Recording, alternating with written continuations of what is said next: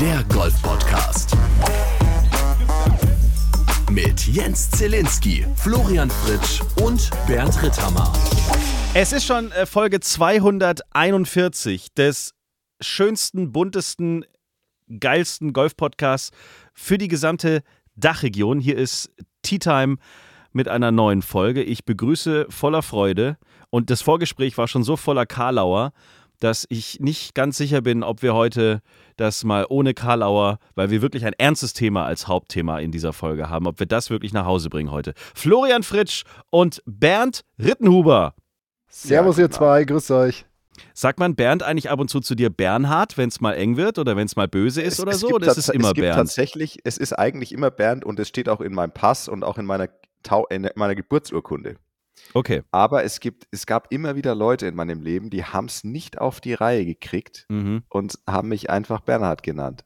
Und man merkt schon. Es gibt dann auch diese Leute, da gibt man es dann irgendwann auf. Da sagst du dann, ja, ich, für dich bin ich der Bernhard. Okay. Und für euch bin ich der Rittenheimer und für euch bin ich der Rittenhuber und da heiße ich Ritten, Rittmann. Die Ausführlichkeit deiner Antwort zeigt mir, dass der Stachel sehr tief sitzt. Er sitzt sehr, das sehr hängt, tief. hängt tief. Das ist oft passiert in deinem Leben. Habe ich eigentlich schon erzählt, dass ich letztens über einen Freund auf den besten Instagram-Namen der Welt gestoßen bin, den ich nicht benutzt habe und wie ich mich wundert, dass ich da nicht drauf gekommen bin. Nein, hast du nicht, aber es interessiert mich brennend. Bitte erleuchte mich. Ja, dann pass auf, ich, ich, ich, ich, ich dann dehne ich es jetzt extra aus, die Geschichte. und zwar gibt es auf Instagram jemand, ich schätze mal auch ein, also auch ein Golflehrer, Golfpro. Ich weiß nicht, wer dahinter steckt, aber der hat sich Bernd das Pro genannt. Oh, überragend. Und wie kann ich da nicht draufkommen und mich so nicht nennen? Naja, jetzt ist der Name der, weg, aber ich gratuliere Bernd das Pro für, die, für diese hervorragende Idee. Aber vielleicht hat äh, draußen von unseren äh, ZuhörerInnen noch jemand eine kreative Idee, wie Bernd sich im Social Media cool und den heutigen Zeiten angepasst nennen soll. Dann schreibt bitte an Postfach, ist mir egal. Nein, schreibt wirklich über Instagram, Facebook, äh, StudiVZ. StudiVZ. Oder, oder was oh, Ich habe noch was. ICQ. Oh ja. Oh yes, ICQ. Aber das war die Chatnummer, ne? Wo man ja. so ja, ja. sich ja, gegenseitig... Diesen, diesen oh, oh. Ah, stimmt. Oh, oh. oh, oh. Wenn so, du jetzt noch dieses, dieses Einwählgeräusch von AOL nachmachen kannst, äh, oh, ja. Bernd, dann wäre ich echt mm, impressed. Nee, lass ich mal lieber. Machen wir nächstes Mal, denn heute, meine Damen und Herren, sprechen wir über das Thema. Über ein Thema, was uns äh, in den letzten Tagen es war nicht eine Eilmeldung, also es war jetzt nicht unbedingt Breaking News, aber jeder Golfer, der das gelesen hat, hat gedacht, ach du Scheiße, darf doch nicht wahr sein. Wir haben in der letzten Folge und in der vorletzten Folge über Bernhard Langer schon ausführlich gesprochen, weil wir uns so gefreut haben. Zum einen, dass er sich von der DP World Tour verabschiedet. Das ist jetzt erstmal keine tolle Nachricht, aber die schöne Nachricht war, er wird das tun auf deutschem Boden. Er wird das machen bei den BMW International Open in Eichenried. Das war die schönste Nachricht seit langem, dass wir Bernhard Langer mal wieder beim Spielen so zugucken können, dass er nach München kommt. Und die zweite Geschichte, über die wir gesprochen haben, ich glaube in der letzten Folge, warum zur Hölle macht er aus seiner Abschiedsgeschichte bei den Masters in Augusta, anstatt einfach da, weil er ja jedes Jahr eigentlich spielen dürfte, machen könnte, was er will und sagen kann, ey, wenn ich dann meinen 90. feier, dann komme ich nochmal vorbei. Aber er hat offiziell gesagt, das wird mein letztes Masters. Darüber haben wir gesprochen. So, und jetzt ist die Gefahr richtig groß, dass weder Masters noch die BMW International Open, dass das klappt, weil Bernhard hat sich die Achillessehne gerissen. Du lieber Gott. Und darüber müssen wir sprechen. Aber da wir drei ja keine hochstudierten Mediziner sind und eigentlich keine Ahnung haben. Ja doch, ich hatte zwei, warte mal, ich hatte in der Schule zwei Jahre Latein. Ich kann irgendwelche Begriffe rausschmeißen. Das ist toll, deswegen Herzlichen freuen wir uns ja, dass du dich da heute gleich richtig reinschmeißen kannst in das Gespräch. Nein, wir haben uns professionelle Unterstützung geholt für die heutige Folge, weil wenn Germany's greatest Golfer of all time äh, sich so dermaßen verletzt. Ich meine, es gibt große Sportler, die aufgrund der Achillessehne äh, ihre Karriere fast beendet haben. Wisst ihr, wen ich meine, Freunde? Ich habe mich ja oh, vorbereitet Jens, auf heute. Oder? Jens? Ich doch du? nicht. ja, äh, bis ich mir mal die Achillessehne, also ich, da muss ich mich ja bewegen dafür, das passiert ja nicht. Nein, David Beckham hat äh, nach einem Achillessehnenriss vor der WM 2010 nicht seine Karriere irgendwie beendet, aber auffallend danach nicht mehr so auf allerhöchstem Level spielen können. Und auch Basketballlegende äh, Kobe Bryant ähm, hat sich 2013 an der Achillessehne verletzt und unmittelbar danach dann auch äh, seine Karriere beendet. Das heißt, diese Verletzung ist jetzt nichts, wo man sagen kann, ja komm, bisschen schon, bisschen Bein hochlegen, bisschen Sky Sport Golf gucken und dann läuft die Nummer wieder. Das könnte dann doch was Größeres sein und deswegen freue ich mich. Flo kennt ja aufgrund seiner Verbindung zu äh, Heidelberg. Genau. Wie sagst du immer, die Range im Golfclub Heidelberg-Lobenfeld, egal was dir da passiert medizinisch, dir kann geholfen werden? Genau, richtig. Also Heidelberg-Lobenfeld, ich meine, wir alle wissen ja, Heidelberg ist ja so ein bisschen die Medizinerstadt, Mediziner-Uni. Und da gibt es auch den guten alten Golfclub Heidelberg-Lobenfeld. Und ich bin der Überzeugung, die beste medizinische Versorgung in Deutschland gibt es eben dort auf der Driving Range. Ist das so ein äh, Ding, was auch auf der Homepage des Golfclubs steht? Werden Sie bei uns Mitglied und bleiben Sie gesund oder sowas? Oder ja, natürlich, aber, aber nur für Privatversicherte. Selbstverständlich. So als kann man gleich dazu buchen. Das, nein, das, das gibt es bei den Privatversicherungen als Option. Da gibt es so Chefarztbehandlung, Behandlung auf der Range im Golf Heidelberg-Lobenfeld. Genau. 400 Euro extra im Monat. In der Box 1 kannst du erst Training nehmen bei Flo, dann bist du fertig. Box 2 ist Magenspiegelung bei Dr. Med Dingensbummens. Oder du kannst dann auch zum Schönheitschirurgen in Box 5 gehen und wenn du wieder nach Hause kommst abends, ist alles wieder cool. So wie du dir das vor. Es ist eigentlich eine Geschäftsidee, die wir schon wieder entwickeln. Aber jetzt mal Spaß beiseite. Wir freuen Allgemein, uns. Allgemein sowas überlegen. So, Entschuldigung. Sowas ja. wie Friseur auf dem Golfplatz, Zahnarzt auf dem Golfplatz, wie geil. Also, es wäre doch geil. Zahnarzt auf dem Golfplatz. Ja, kurz, oder kurzer Augenarzt, kurzer Check, alles passt noch, okay? Okay. Ich habe hab schon gesagt, heute ist so ein bisschen Karlauer, deswegen müssen wir jetzt gucken, dass wir unseren Gast reinholen, weil ich glaube, der bringt jetzt die, die nötige, die nötige Stimmung hier rein. Hallo Nils Horn, schön, dass du Zeit für uns hast. Vielen Dank für die Einladung. Freut mich sehr, euch in, dem, in der Form eines Podcasts zu sehen. Du bist Arzt, das ist schon mal die Nachricht, die alle brauchen, damit sie wissen, dass das, was du sagst, auch eine Kompetenz hinter, dahinter ist. Ähm, was für ein Arzt bist du denn? Also, ähm, ich bin natürlich erst einmal Orthopäde, wie es sich gehört, im hm. Golfbereich. Ja. Äh, ganz wichtig. Ähm, auf der einen Seite spiele ich natürlich selbst gern Golf. Oder? Das typische Orthopäden spielen gern Golf und dadurch habe ich natürlich auch den Florian kennengelernt auf dem Aha. Golfplatz. Ja, ja. Die und der Nils spielt auch gar nicht so schlecht. Aber ich habe auch für mich dann kennen oder herausgefunden, dass ich gerne Golf spiele, äh, Orthopädie mache und das gerne miteinander verbinde. Ähm, und das hat mich dann dazu geführt, dass ich alle möglichen Fortbildungen im Golfbereich besucht habe und äh, auch meine wissenschaftlichen Aktivitäten auf den Golfbereich fokussiert habe im Verlauf meiner äh, Karriere. Das heißt, ähm, was vielleicht für euch auch interessant ist, Golf hat auch Verletzungspotenzial, wie man das jetzt beim Bernhard festgestellt hat, aber auch viele andere Probleme können im Golfsport mal auftreten. Und äh, da habe ich im Endeffekt aufgrund des Eigeninteresses mich, mir dann auch die Fragen gestellt, wie ich das wissenschaftlich aufarbeiten kann und wie ich damit natürlich auch den Golfern langfristig helfen kann. Das ist schon lustig, ne? Weil wenn man jetzt so mit, mit, mit Leuten sprechen würde oder auch das Erste, was einem so in den Sinn kommt, also wenn man an Golf denkt als Normalsportler, also als Amateur, der jetzt halt einmal die Woche, wenn es gut läuft, mal in Club fährt, ein paar Bälle schlägt, 18 Loch läuft oder vielleicht noch besser mit dem Kart fährt, dass da eine gewisse, ich sage jetzt mal, gut, du kannst umknicken oder du mhm. rennst deinem Kart hinterher, weil hast die Bremse nicht angezogen, dann bist du mal kurz schnell unterwegs, aber dass du jetzt irgendwie mal, keine Ahnung, dir da jetzt einen Bänderriss holst oder ähm, dir den Arm brichst, also es kommt mir jetzt nicht sofort in den Sinn, dass Golf, äh, dass du da verletzungsanfällig sein kannst, außer jetzt vielleicht Handgelenk oder klar, irgendwann machen die Knochen nicht mehr mit. Also bei meinen Eltern ist es jetzt so, jetzt muss halt das Golfkart jedes Mal ausgeliehen werden, weil 18 Loch laufen ist halt jetzt nicht mehr so einfach. Aber das kommt halt mit dem Alter, aber das ist jetzt nicht so eine Verletzung oder so. Aber ist, ist das wirklich so, wie du es gerade auch, also ich meine, du hast es ja gerade schon selber gesagt, Golf ist jetzt schon was, was den Körper hier und da schon sehr beansprucht, ne? Ja, also auf der einen Seite muss man vielleicht äh, vorweg sagen, Golf als Sportart extrem gut, oder? Ähm, wenn ich Patienten habe bei mir in der Sprechstunde und die mir erzählen, sie spielen Golf, weiß ich schon, die sind relativ gesund, die werde ich recht schnell wieder ähm, zurückbringen zu ihrem Sport, weil die häufig auch ein anderes Interesse haben an ihrem Körper. Und äh, deren Frage ist nicht, welche Medikamente soll ich nehmen, sondern deren Frage mhm. ist, wann kann ich wieder Golf spielen? Nach welcher Verletzung, nach welcher Behandlung auch immer, oder? Das ist sehr, sehr dankbar. Man weiß einfach, Golf ist ein extrem positiver Sport, hat ein unglaubliches Potenzial ähm, in Form der Lebenserwartung, viel in, soziale Interaktion.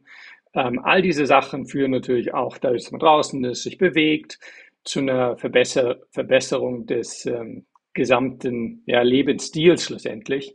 Von daher Golf an sich extrem positiv, oder? Aber, na klar, oder? Jed jeden Sport, den man betreibt, der kann mal zu Verletzungen führen. Häufig ist es natürlich auch so, dass Spieler oder Golfer selbst ähm, Verletzungen mit in diesen Sport hineinbringen und die sie dann etwas schlimmer werden oder aggraviert werden, die man dann irgendwo behandeln muss. Aber es gibt, so wie du selbst schon sagst, es gibt klassische Golfverletzungen oder Golfprobleme. Und äh, da muss man natürlich ähm, auch wissen, worum es geht.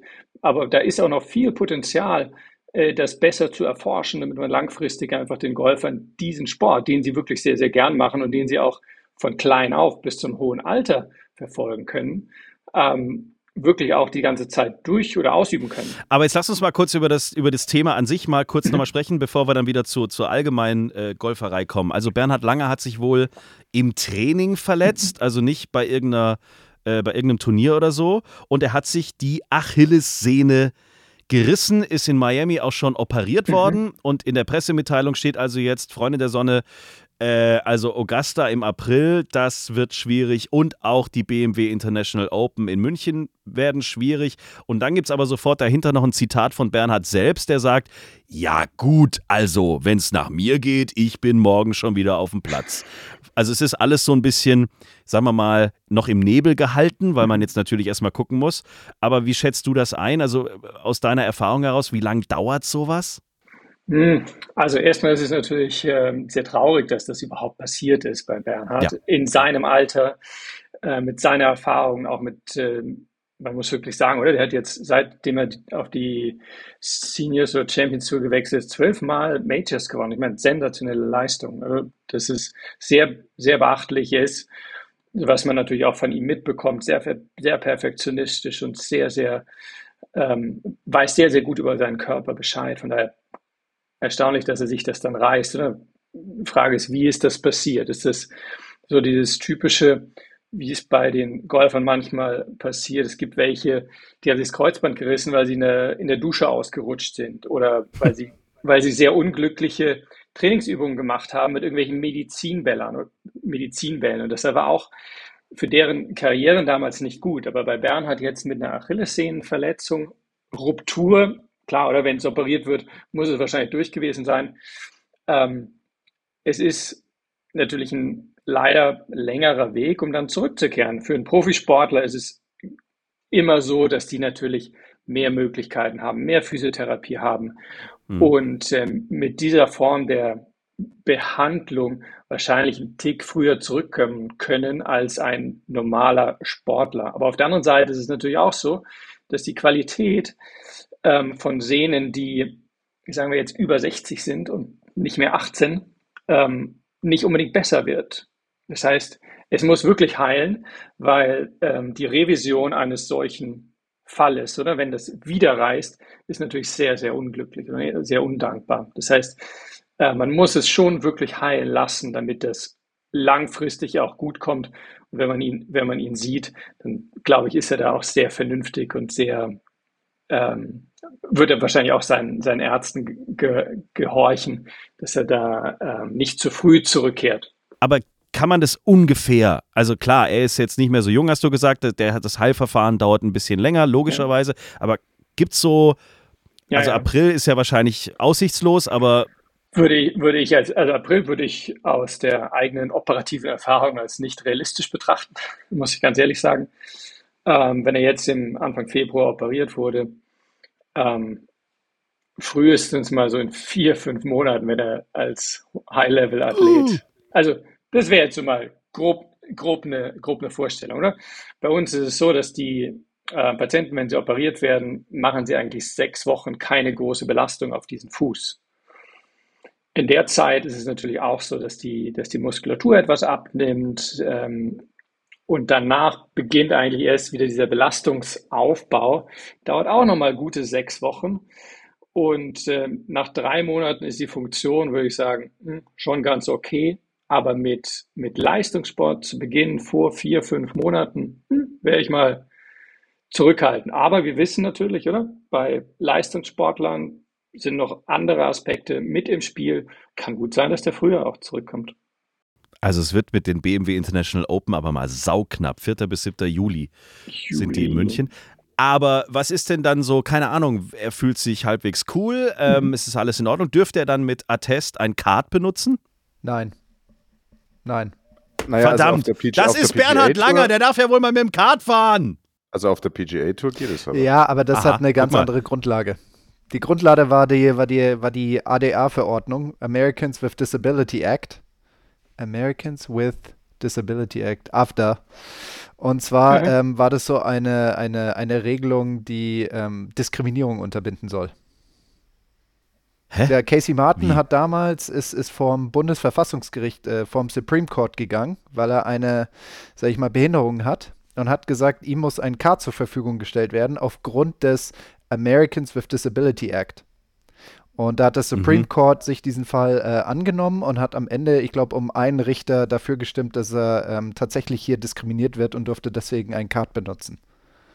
Aber John Daly und, John und Tiger Woods sind doch hier auch mit dem Ding rumgefahren. Ja, genau, richtig. Also es gibt natürlich immer, am Ende hat, hat die Tour ein Hausrecht und kann natürlich gewisse Dinge erlassen, wenn sie, wenn sie will. So. Ja, solange das halt ein gewisses Gleichge Gleichberechtigungsprinzip also, einhält, weil das könnte ja dann sonst auch wieder diskriminieren, wenn der eine darf und der andere nicht, willkürlich. Ja, da hätten wir dann auch wieder ein Thema. Ähm, ich glaube, bei John Daly war das damals, weil er eine Krebserkrankung hatte. Ich glaube, er hatte Krebs oder hatte irgendeine Disability im. Er hat ja, er hat ja Krebs gehabt und ich glaube, er hatte eine Disability oh. im, im Bein. Da, da, da war irgendwas ja, Bein, mit Krebs also im, Bein. Also, okay, also im Bein hat er auf jeden Fall Arthrose gehabt und hat eine Prothese gekriegt, aber sonst weiß nicht, inwiefern das noch mit dem, mit dem Krebs in Beziehung steht, aber es kann natürlich sein. Ja. So. John Daly hat eine Prothese? Also es war auf jeden Fall in Diskussion, dass er eine, eine Teilprothese kriegen soll. Der ist ja damals Ach. angefahren ähm, mit, mit, mit Kart und sein Caddy ist nebenher gelaufen. Wenn wir jetzt richtig Daumen drücken und wenn Bernhard äh, das alles gut wegsteckt und dann, dann sind wir ja ungefähr in der Range, dass es gerade so klappen könnte. Ja, ja. Und nach drei Monaten wird er wahrscheinlich wieder spätestens Patten, Chippen und Kurzspiel trainieren, oder? Tea Time, der Golf-Podcast. Haltet eure Trolleys fest. Hier kommt der Hammer-Gag der Woche.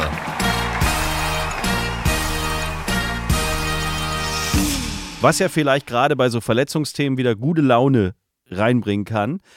Bernhard hat wieder tagelang wow. die Witzebücher dieser Erde durchforstet, um die geilsten Gags der Welt zu finden. Wahrscheinlich kommt jetzt was mit äh, Achillessehnenruptur. Ja, na, so, oh, das wäre natürlich äh, jetzt toll okay, gewesen. Hallo, hallo. Ich bin ja auch nicht all, ich bin all nicht allmächtig. Oder, oder über Ärzte oder irgend sowas. Ja. Ähm, naja, gut, das ist hier äh, die Lieblingsinsel der Zahnärzte Bora Bora, aber den hatte ich ja schon mal. ähm, der ist trotzdem nicht schlecht. Ja, der ist okay. Aber, Nein, aber also ja, ich, komm, ich, ich den hatten wir ja schon. Der wurde mir zugeschickt von äh, Gallo, Gallo Golf, Instagram-Account. Gallo ist so ein Wein, nicht? Ja, ist auch. Gallo ist, ja, Wein, ist egal. Name, ja. alles Mögliche. Äh, gestern zwei Biber beim Abendessen gesehen. Gab Steg. ah, der ist gut. Den habe sogar ich verstanden. Sehr gut, Flo. Danke. Sehr gut. Nils, wann hast du die nächste OP? Dann kannst du den ja vielleicht irgendeinem Patienten noch mit auf den Weg geben. Ist irgendwas kompliziert ist die nächsten Tage? ähm, erst am Dienstag wieder. Oh ja, Ach, morgen, wie gut. Morgen ist Sprechstunde. Dran. Aber da, da habe da hab ich noch einen für dich, Nils. Ja. Wohin, wohin fahren Urologen am liebsten in den Urlaub? Ah. Gehen Italien. Den werde ich tatsächlich meinem Kollegen präsentieren. Ja, bitte, unbedingt. Wenn er komplett gerädert von der Nacht beim irgendwie ja. bei der siebten Tasse Kaffee irgendwie rumhockt, ne? Genau, genau, genau. Nils, du betreust ja, ähm, du bist ja auch auf der European Tour unterwegs als Arzt. Ja. Äh, ich meine, klar, du musst jetzt nicht über irgendwelche Leute sprechen, darfst du ja sowieso nicht. Aber was, was ist genau, denn so, was ist denn so, ich habe mal von einem Physio gehört, dass zwischen ungefähr um die 60, 70 Prozent meiner Kollegen spielen jedes Mal mit Schmerztabletten. Ähm, was, was sind denn so Verletzungen, die auf der Tour oft passieren? Naja, das ist, muss man immer ein bisschen differenzieren. Was, was passiert ak akut und was sind eigentlich irgendwelche Überlast Überlastungsverletzungen, weshalb die Spieler dann zu einem kommen. Für mich ist es so, dass ich ähm, auf diversen Event oder bei diversen Events der Tour präsent bin und dann mit den ärztlichen Kollegen und den Physios zusammen im Tourtruck bin oder eben auch auf der Range und ähm, dann ein paar Spieler auch in Betreuung habe. Ähm, die häufigsten Verletzungen oder Aspekte, über die man diskutiert, ist einfach diese Low Back Pain, lumbaler Rückenschmerz mit Ausstrahlung, mit ohne Ausstrahlung, bei Belastung, ohne Belastung. Das ist sicherlich mit Abstand Nummer eins. Danach kommt irgendwann das Handgelenk. Ähm, das hat sicherlich auch Potenzial. Ellbogen, Schulter sind noch Themen und natürlich diese ganze mentale Komponente. Mental ist ja ein wichtiges, ist ja ein wichtiger Satz. Ne? Die DP World Tour hat ja jetzt angefangen mit diesem Mental Fitness Room, glaube ich, mhm. oder Mental Gym oder wie auch mhm. immer das heißt. Ja. Ähm, ich kann mich, dein Kollege Andrew Murray, heißt er doch, glaube genau. ich, ne? Dein ja, ja. Kollege, der hat das ähm, im Rahmen eines Instagram-Posts ein bisschen vorgestellt. Mhm. Ähm, so quasi, da sagt er auch, naja, wir haben ja die physische Fitness, die ist mhm. wichtig, aber mhm. wir sehen die mentale Fitness genauso wichtig. Und da mhm. muss ich jetzt gerade dann denken, als du das gesagt hast mit mental und so. Ja, ja, ja, ja, spannend, oder? Dann kannst du noch Nutrition und Sleep und Recovery und Active Recovery, all diese Themen hinzufügen und hast wirklich einige Aspekte, über die du mit Leuten diskutieren kannst und wo du wirklich auch viel lernen kannst. Ähm, wenn es jetzt mal in, in Bezug auf die häufigsten Verletzungen oder wenn du sagst, ja, viele Spieler verwenden Schmerzmittel, müssen Schmerzmittel verwenden, ähm, dann ist es in einem sehr, sehr großen Anteil, glaube ich, so, dass es äh, Low Back Pain einfach ist. Und das ist das häufigste, dass einfach aufgrund des äh, Bewegungsmusters im Golfsport dies ein Körpersegment ist, das eben nicht für die Drehbewegung zuständig ist, sondern für die Beugung nach vorne und die Beugung nach hinten. Und ähm, dass viele natürlich, ich meine, fitnessmäßig, klar, wisst ihr schon alle sehr, sehr gut Bescheid, was man machen soll. Ähm, aber was, was häufig eben vergessen wird, ist ähm, genau die Anatomie, dass man auf die natürlich auch noch mit achtet. Und zwar bei den jugendlichen Spielern ähm, genauso wie bei den älteren Spielern. Und wenn man, wenn man da die, Basics quasi kennt und das auch ein bisschen beachtet, hat natürlich extrem viel Potenzial, dass es zu diesen Verletzungen nicht kommt. Ganz klar. Gerade bei den Jugendlichen. Ich habe mal einen Trainerkollegen gehört, der gesagt hat, oder einen Arztkollegen, oder von Arztkollegen von dir, nicht von mir, ich bin ja kein mhm. Arzt, ähm, hat gesagt, so, so chronische Rückenschmerzen bei unter 18-Jährigen gibt es eigentlich nicht. Also entweder ist da irgendetwas richtig, richtig falsch mhm weil eigentlich gibt es das nicht in diesem mhm. Alter. Jetzt sind es aber trotzdem Verletzungen, wo ich sagen würde, die sind in den letzten Jahren etwas häufiger aufgetreten. Ich darf ja ein bisschen im Leistungssport unterwegs sein in Deutschland und ich höre trotzdem immer wieder von 15- und 16-Jährigen, die einfach Schmerzen im unteren Rücken mhm. haben. Wo kommt mhm. das auf einmal her? Ähm, sehr gute Frage. Spannendste Thema überhaupt im Golf. Ähm, und ich bespreche das mit den Ärzten auf der Tour, mit äh, Physios, mit den Coaches, habe selbst genügend Spieler genau mit diesem Thema, oder? Ähm, sagen wir mal kurz zusammengefasst, Fitness extrem wichtig im Golfsport. Überhaupt keine Diskussion.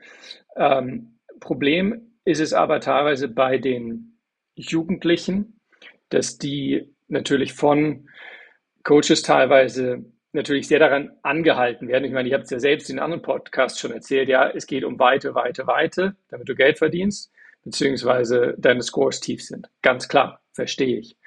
Ähm, der Punkt ist, wenn du ähm, im Fitness oder auch im Golfsport in ein massives Sidebending gehst, und da geht, gibt es einige wirklich sehr, sehr eindrückliche ähm, Exemplare. Tiger Woods war wahrscheinlich der erste, bei dem man das sehr schön gesehen hat und wo es dann im Verlauf der Zeit durch die Operation immer weniger wurde. Äh, Will Salatoris, auch ein klassisches Beispiel, vor kurzem operiert, lumbal, schade. Ähm, andere, ähm, Alex Noren hat auch ein ziemlich, ziemlich eindrückliches Side. Joachim Niemann ist das Allerschlimmste, finde ich. Das ist wirklich Stimmt, den, den habe ich hinter, genau, den habe ich zum, der hat aber auch wenn man, wenn man, oder ich kann, kann jetzt nur die Namen nennen, ähm, die einfach in den sozialen Medien dieses Problem auch über sich gesagt haben.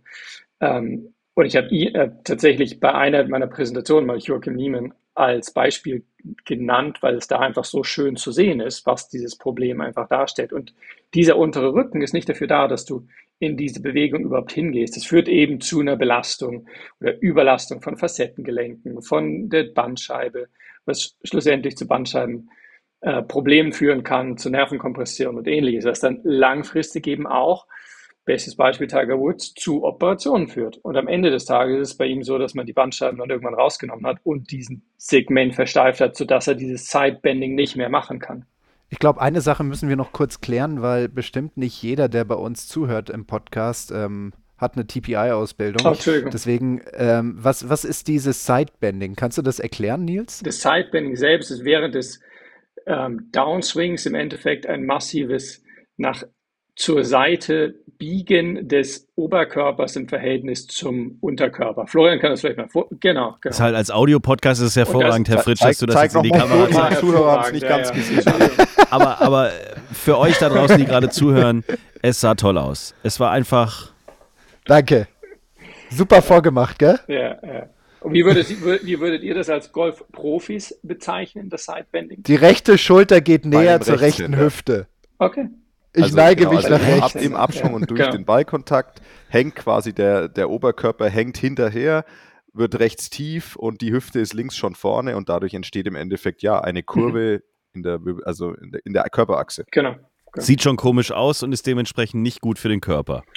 Genau. Auf der Horizontalebene. Ja. Und, und wer, sich, wer sich das äh, in, bei Google oder im Internet anschauen möchte, der wird sehr schöne Bilder von wahrscheinlich den Joachim bisher genannten Spielern sehen. Dieses ganze Speed-Training oder Vertical Force, sicherlich um Länge zu gewinnen, extrem wichtig.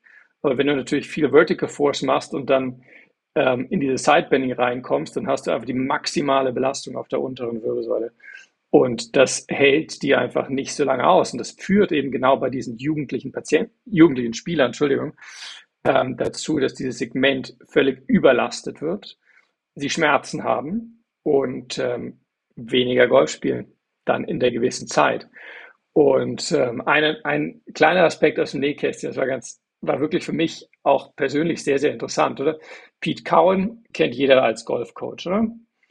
Ähm, ich habe den beim DP Tour-Finale in Dubai getroffen, auf der Range.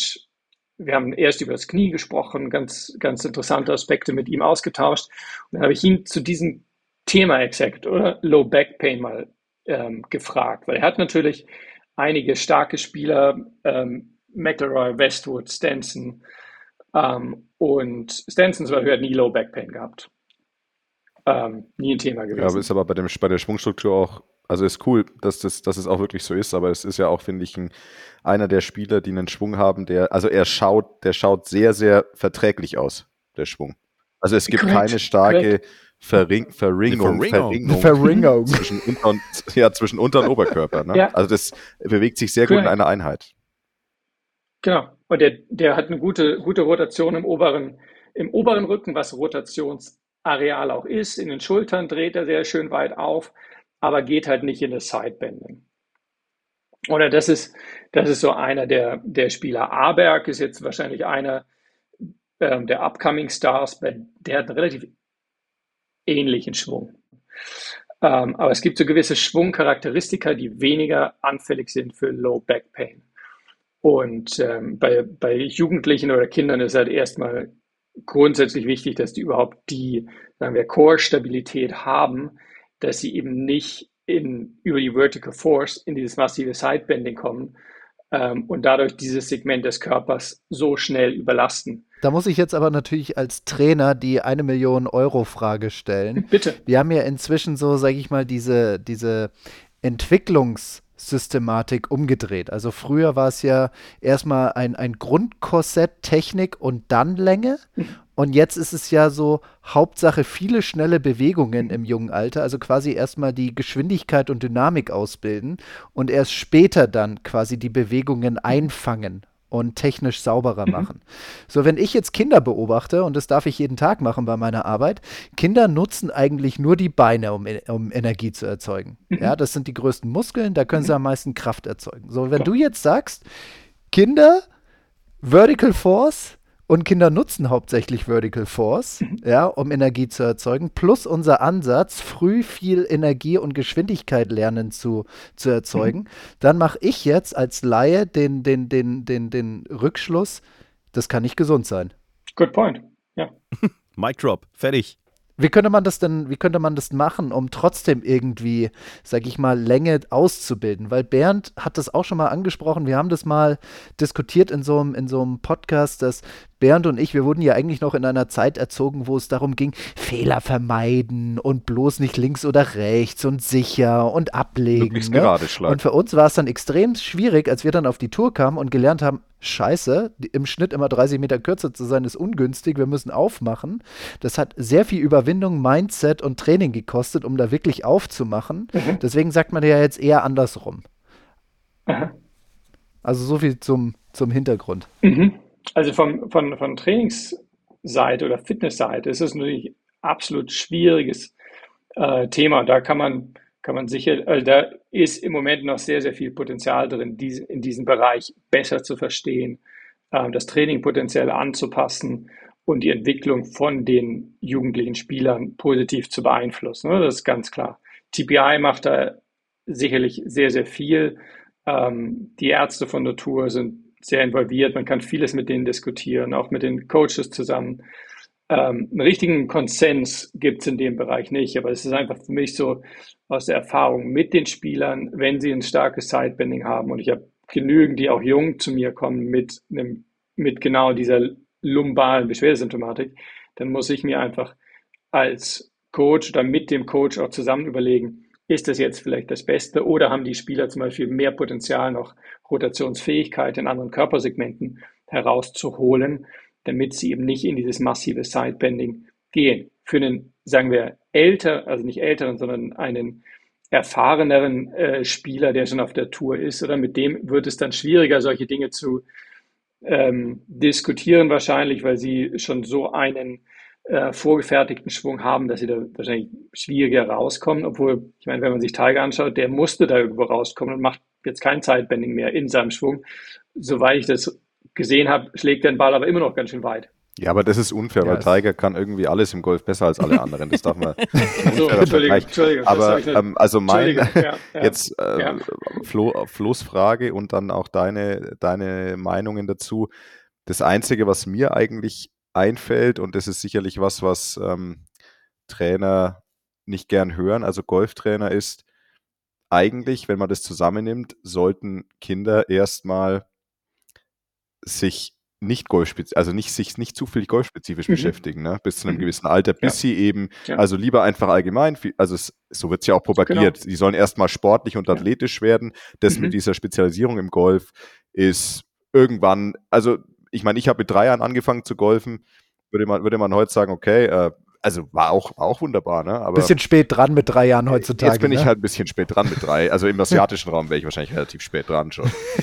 Aber so dieses, also ich sag mal, bildet Sport, also Kinder sollen Sport machen, sollen sich betätigen, sollen Athletik entwickeln. Und wenn sie dann quasi die, die Kraft haben, um den Ball vorwärts zu bringen, ohne dieses Extreme, eben diese, diese Sidebanding-Geschichten, dass sie dann erst diese richtigen viel Wiederholungen kloppen sollten im Golf. Das ist ja eigentlich dann die Quintessenz, wobei es halt schwer zu vermitteln, dass halt dann die Kinder erst, naja, also vor zwölf bitte nicht auf die Range gehen. Ja, irgendwo in angepassten Rahmen, aber das ist genau, genau den Punkt, den würde ich auch absolut unterschreiben. Oder erstmal den Sportler entwickeln ähm, mit allen möglichen Facetten, oder dass der, dass der Körper gut ausgebildet ist, eine gute Rumpfstabilität hat. Und dann kannst du alles mit Speed machen, was du möchtest, schlussendlich ab einem gewissen Zeitpunkt. Aber dieses sehr individuelle, nur Golf, nur Speedsticks was auch immer, oder? Das ist halt langfristig für den Körper nicht ideal und es hat einfach Potenzial, diesen Bereich im Golfsport noch zu verbessern, ganz klar. Wir lernen, Golf ist nicht nur Spaß, Golf ist gefährlich. Nein, so kann man das nicht sagen. So kann man es nicht sagen. Es ist nicht gefährlich in dem Sinne. Nächstes Jahr bei den X Games. Es hat einfach wirklich ähm, noch Potenzial, es zu verbessern, oder? Und auch gerade, wenn man jetzt sieht, wie die Längen sich auf der Tour entwickeln. Ähm, es geht immer noch darum, dass man diesen Sport bis ins ganz mhm. hohe Alter spielen kann und von diesen positiven Aspekten des Spiels profitieren kann, wenn man es eben in einem manchmal angepassten oder vernünftigen Rahmen ausführt. Ich glaube, das ist eher die Nuance. Genau, ich glaube, das war auch nochmal ein wichtiger Punkt, den du gemacht hast, Nils. Wir haben ja jetzt die ganze Zeit gesprochen über Verletzungen im Hochleistungsbereich, ne, wo auch mhm. die Geschwindigkeiten und die Kräfte ganz mhm. andere sind. Mhm. Ja, und ich glaube, für den gemeinen Golfer, der vielleicht nicht mit 140 Meilen da unten gegen diese kleine weiße Pille äh, mhm. ballert. Selten. Und, keine Ahnung, Selten. irgendwelche kinematischen Ketten ähm, aktiviert oder, oder bewegt kriegt in seinem, in seinem Schwung. Für den sind die positiven Aspekte deutlich ja. Ja, ja. größer. Aber auch, aber auch für den Amateur ist es ja wirklich so, ähm, und da habe ich auch, auch persönlich immer so ein bisschen mein, mein Interesse daran, bevor ich auf die Runde gehe, bevor ich auf, auf der Range Bälle schlage, werde ich mich natürlich aufwärmen. Ich werde meinen Körper ein wenig aktivieren, Chormuskulatur äh, aufwärmen und dann eben in den entsprechenden Körpersegmenten, das heißt Oberkörper, Schultern, äh, sicherlich auch die Bewegung oder die Rotationsfähigkeit aufdehnen, damit ich dann oder aktivieren, damit ich mich erstens mal besser bewegen kann während des Golfschwungs, vielleicht auch weiter schlage dadurch, aber mich vor allen Dingen auch nicht, auch nicht verletze, wenn ich, wenn ich denn schon Golf spiele und eben nicht direkt aus dem Auto aufs erste Tee aufgetiet, los geht's, mhm. oder? Bevor ich. Jetzt. Ja, weiß nicht, ob das, der eine oder andere macht, wahrscheinlich hm. nicht, nicht mehr hm. viele, oder? Die meisten machen das schon, dass sie sich ah, ein bisschen ja, ich, bin mir, ich bin mir nicht sicher, Nils. Ich bin Irgendwie, mir nicht sicher. Nee, warte mal. Hier, Nils, wenn man, wenn man mit dem Lenkrad diese Bewegung macht, ist ja also Rotation. Also quasi um die ja, Kurven, ja. ist, ist, ist das schon Rotation Oberkörper aufwärmen? Nee, na, das ist nur die Schulter, Florian. Achso, okay, Entschuldigung wenn du, die, wenn du den Schulterblick nach hinten machst. Aber die Achillessehne, dann okay, die unten hier, die, da, mit dem rechten Gaspedal, da ist doch schon alles warm. Genau. Bitte beobachten Sie ab dem Frühjahr, wenn wieder mehr los ist auf dem Parkplatz vor dem Clubhaus, wenn die Leute plötzlich anfangen, Slalom zu fahren und immer kurz abbremsen und wieder Vollgas geben. Die ja. wärmen sich nur auf. Die sind nicht betrunken oder so, sondern die wärmen ja. sich nur auf, weil sie direkt auf T1 durchstarten wollen. Geil. Na, wie, wie, wie schätzt ihr das ein? Wie viele Amateure, sage ich mal, ähm, wärmen sich vor dem Spiel auf? Amateure, die sich vor dem Spiel aufwärmen? Jens? 5 Prozent. Jeder Zehnte. sagt 10 Prozent, okay. ja. Mehr, aber mehr, oh. glaube ich, ist es nicht. Ja. 10. Ah, echt? Okay. Mehr ist es nicht. Okay. Also ich, ich merke es auch jedes Mal, wenn ich, äh, wenn ich Spieler im Training habe, auch noch teilweise sehr erfahrene Spieler, also, ja. also gute Spieler, die kommen rein, mhm, mhm. ja, und ähm, dann geht es halt direkt los mit einem Fünfereisen voller Schwung. Okay. Ja, wobei, also das, das war das Erste, was ich von Flo gelernt habe. Ich meine, ich bin ja der Vollhonk, was das alles angeht. Also, äh, als wir uns kennengelernt haben, war ich noch richtig Honk unterwegs. Mittlerweile ist es ein bisschen besser. Aber ähm, tatsächlich diese Nummer, die beobachte ich jetzt immer mit einem Schmunzeln auf der Range, wenn die Leute ankommen, ihren äh, Ballkorb neben sich hinstellen und dann schön erstmal gleich mit dem Treiber loslegen. Und zwar gleich gucken, dass natürlich der 300-Meter-Schlag muss sofort kommen. Dann ist so nach den ersten drei Schlägen der Frust schon richtig groß, aber da werden keine Wedges mehr geschlagen, da geht gar nichts mehr. Eisen 5 ist dann das letzte und dann geht es noch kurz zum Putten, läuft auch kacke und dann Abfahrt auf mhm. T1. Und der, der halbe Balleimer bleibt noch auf der Range liegen, weil den hat man noch gar nicht zu Ende gespielt. Also das dauert alles zehn Minuten und dann geht's schon los. Aber ich glaube, das Thema okay. Aufwärmen und so wird von vielen unterschätzt. Und was ich auch immer so ein bisschen problematisch finde, ist halt, dass du, wenn du Social Media verfolgst, also dieses Thema Speedsticks oder so, ich würde ja als Amateur nie mhm. auf die Idee kommen, mir so Dinger zu kaufen, aber das ist mittlerweile, glaube ich, so ab einem gewissen Handicap ist es schon teilweise im Back dabei, wenn die dann am Samstag auf die Range fahren und sich da mit den Speedsticks da die Dinger um die Ohren. Also muss ja nicht sein. Also ich meine, ich finde es schon wichtig, dass man da richtig aufklärt, weil ich meine, die einen sind die Profis, die damit ihr Geld verdienen. Hast du selber gesagt. Es muss man ja auch nachvollziehen können, dass es vielleicht für den Beruf schon wichtig wäre, dass ich den Ball halbwegs weit schlagen kann, weil sonst bin ich halt nicht konkurrenzfähig.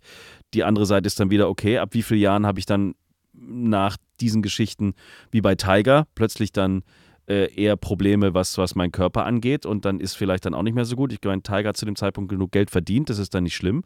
Aber wenn ich mir manche Amateure angucke, die dann da alles im Back haben, was man so im, im Social Media gesehen hat, was man jetzt alles braucht, um am Ende dann doch über die 200 Meter zu kommen, weiß ich nicht, ob das so, so gut ist teilweise. Und Athletik hat, hat da keiner irgendwie am Körper. Oder dass er zwischendurch mal ins Krafttraining geht oder so. Die gehen ja wirklich dann teilweise nur auf die Range und, und haben noch nie ein Gewicht gesehen oder geschweige denn Kreuzheben gemacht oder sowas.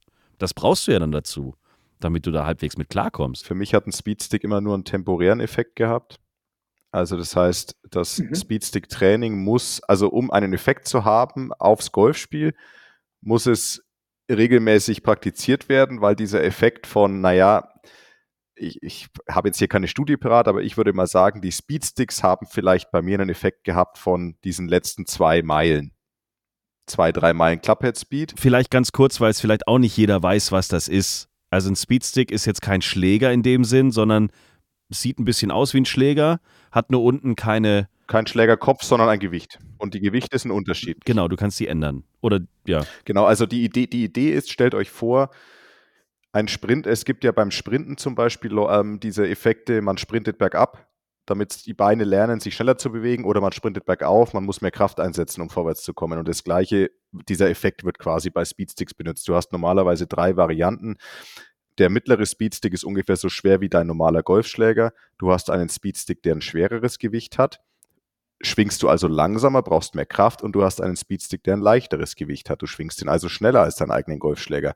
Und da gibt es verschiedenste Möglichkeiten und Trainingsprogramme, wie du eben diese Sticks schwingst, ähm, um im Endeffekt deinem Körper irgendwo da neue Nervenverbindungen zu, zu, zu schaffen, dass der merkt, ach warte mal, ich kann ja, ich, ich benutze hier mehr Kraft und habe hier was, was ich schneller schwingen kann und daraus bastelt er sich halt mehr Potenzial.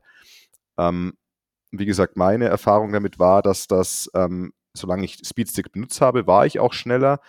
Wenn ich das dann aber gelassen habe, war dieser Effekt dann auch wieder weg. Und ansonsten habe ich es aber immer kombiniert mit halt einem sehr, sehr strukturierten, abgestimmten Fitnessplan. Es ist auf jeden Fall ein sehr weitläufiges Gebiet, über das wir bestimmt nochmal mit dir sprechen müssen, Nils. Es ist super interessant gewesen. Äh, auch aufgrund der Tatsache, dass wir jetzt einfach alle zusammen Bernhard Langer noch mehr abends in unsere Gebete einschließen müssen. Eigentlich müssen wir die Achillessehne in unsere Gebete einschließen von Bernhard Langer. Dass das bis zu den BMW International Open irgendwie klappt, das wäre schön. Ich meine, vielleicht, jetzt hat er ja ein bisschen Zeit, er muss sich ja auch schonen. Vielleicht hat er jetzt erst recht Zeit, mit uns im Podcast mal drüber zu quatschen. Und wir können ihm dann, vielleicht können wir noch so einen Schamanen Oh. uns dazu einladen oder so. Oder ist da ein Arzt aus Miami, der ihn da operiert hat? Ja, oder irgendeinen, der dann über die, die Audiokraft das Band, die Sehne nochmal ein bisschen ähm, bespricht. Vielleicht gibt es da sowas, irgendwie so eine Art. Auf, auf YouTube heißt es Healing Frequency, So. 432 Hertz. Siehst du? So machen wir das. Wir gucken mal, wie wir der Bernhard noch irgendwie mit, de- mit dem Podcast noch irgendwie helfen können. Das war eine sehr äh, interessante Folge, eine monothematische Folge aufgrund dessen, dass wir mal sprechen mussten über die schwere Verletzung von, von Bernhard Langer. Nichtsdestotrotz sind natürlich auch in dieser Woche ein paar Themen liegen geblieben, die wir aber nächste Woche in aller Ausführlichkeit ähm, nachholen werden, meine sehr verehrten Damen und Herren, liebe Gemeinde. Zum einen müssen wir über den Topstar Tom Brady sprechen. Dem ist das Peinlichste passiert, was einem bei einem sogenannten Pro-Am passieren darf in Pebble Beach. Auch Pebble Beach müssen wir besprechen, weil ähm, der alte Rekord von Hurley Long ist eingestellt worden. Dann gab es den großen Geldregen für die US PGA Tour und wir sprechen über das großartige Thema der Rollback. Ein großes Thema, das die Golfwelt in den nächsten Monaten noch beschäftigen wird. Das und vieles mehr in der gewohnten Ausführlichkeit, wie ihr sie braucht da draußen, nächste Woche in der nächsten Folge Tea Time, der Golf Podcast. Nils, einem Arzt muss man es immer sagen, bleiben Sie gesund. Vielen Dank. Danke, dass du Zeit hattest und bis bald mal. Sehr gern. Vielen Dank. Ciao.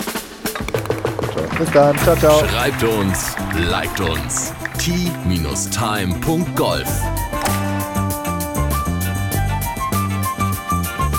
Tea Time, der Golf-Podcast. Auch auf Facebook und Instagram. Tea Time. Tea Time ist eine Produktion von Pot Ever. Infos und noch mehr spannende Podcasts gibt's auf potever.de.